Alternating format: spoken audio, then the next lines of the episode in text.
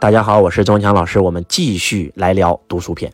你是一个孩子，你就应该读什么跟考试成绩有关的书啊，然后呢，顺便读一些跟你的兴趣爱好有关的书，来去怎么样，来去劳逸结合啊。那你现在已经是大学生了，对不对？你已经毕业了，你已经进入社会了，怎么办？你就必须要开始读那些真真正正跟你的生存有关的书了，因为你现在在生存阶段了嘛。对不对？以前是在考大学的阶段，你必须要读跟考试成绩有关的书。那现在在生存阶段了，对吧？那应该读什么书呢？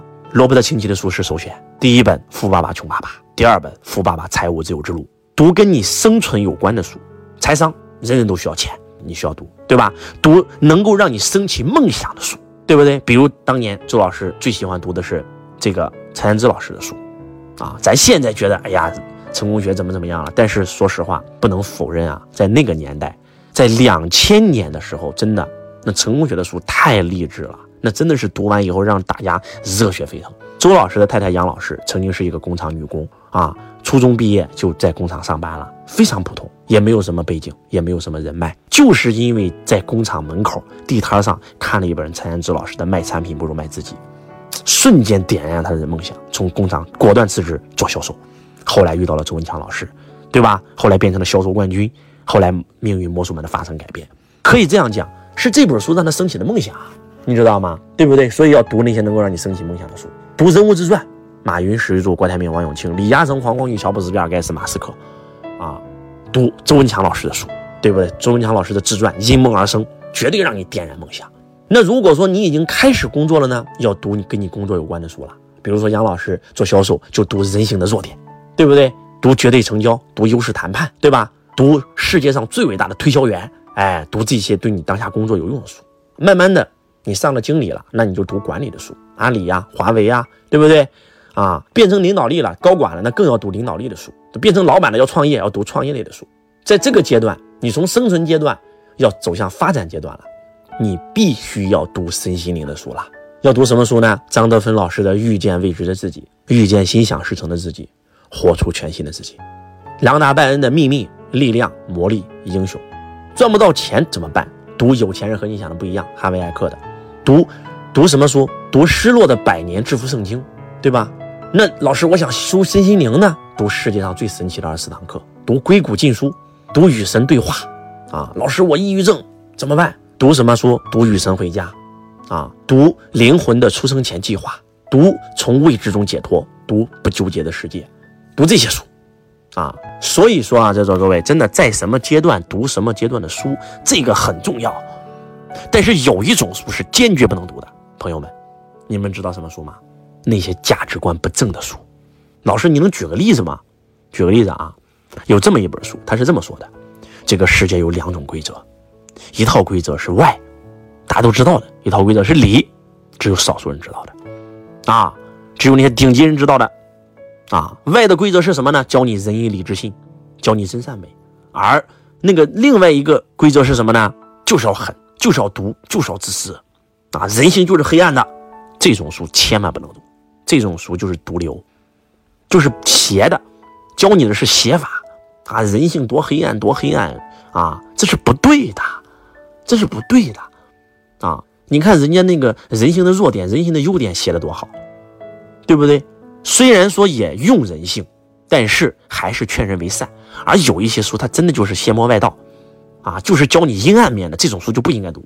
这种负能量的书坚决不能读，啊，坚决不能读，因为会让你吸引很多负能量的事儿，你知道吧？这是不对的。这些书是坚决不能读的。在什么阶段读什么阶段的书？读书啊，不要非要求快，对吧？啊，我要读很快，不要。啊，也不要读，我一定要把它记住，也不需要，你的潜意识都在吸收。书到用时方恨少，用的时候你自然就出来了。啊，也不求什么呢？也不求说啊，我一定要看几遍，没有。有些书兴趣爱好看一遍就可以了。有些书确实你认为很好，能改变你命运，能够让你很多灵感的，哎，这种书可以多精看几遍。有人说老师，关键是我读书我不知道读后感怎么写，读后感不需要写，你直接就在读的时候有灵感你就把它画一下，把你的灵感直接写到书上。比什么读后感都好，你知道吧？啊，特别是现在的人啊，进入一个怪圈。老师，我喜欢听书，我喜欢听你们解书，你们给我解了，我就不需要看了。这就好比什么呢？这就好比就是就是我们老家喂那个婴儿怎么喂的把那个馒头到自己嘴巴里咀嚼一下，把它嚼碎了，再扔到婴儿嘴里，恶不恶心？这叫食人牙慧。我最讨厌这样的人。你们知道周老师的六六读书会跟其他读书会最大的本质区别是什么吗？就是我虽然给你们解书，我坚决反对你们听了我解读以后就不看原著了，这是不对的。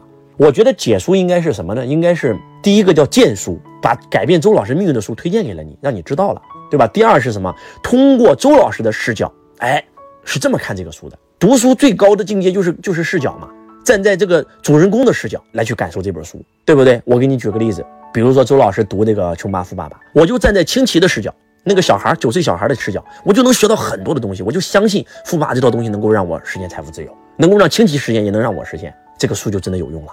后来我在讲富爸的时候，在做我们财商亲子训练营的时候，我就再读了一遍。这一次我就站在了什么富爸爸的视角，又不一样了，又一个新的高度，对不对啊？那如果说我能够，对吧？有人给我解一遍这个书，我还能站在那个解书人的视角，这就是第三视角了。每一个视角会有不一样的收获呀。对吧？这是读书的最高境界。所以咱们给你读书，给你解书，一是什么？是给你荐书，改变我命运的书，你一定要看。二是什么？让你多一个视角来看这本书，绝对不是代替你自己看，这是不对的。这是食人牙慧。你所听到的、看到的都是编的，叫知识，叫食人牙慧。你自己体验到的、悟到的、生发到的叫智慧，智慧属于你自己。知识是不能改变命运的，智慧才能。那如何能够把知识变成智慧？就是你必须要看原著，你必须要在看原著的时候，在书上涂涂画画，把灵感记下来，那个灵感才是你的。你要跟作者的思维碰撞，这就是我们的读书会跟市面上读书会最大的区别。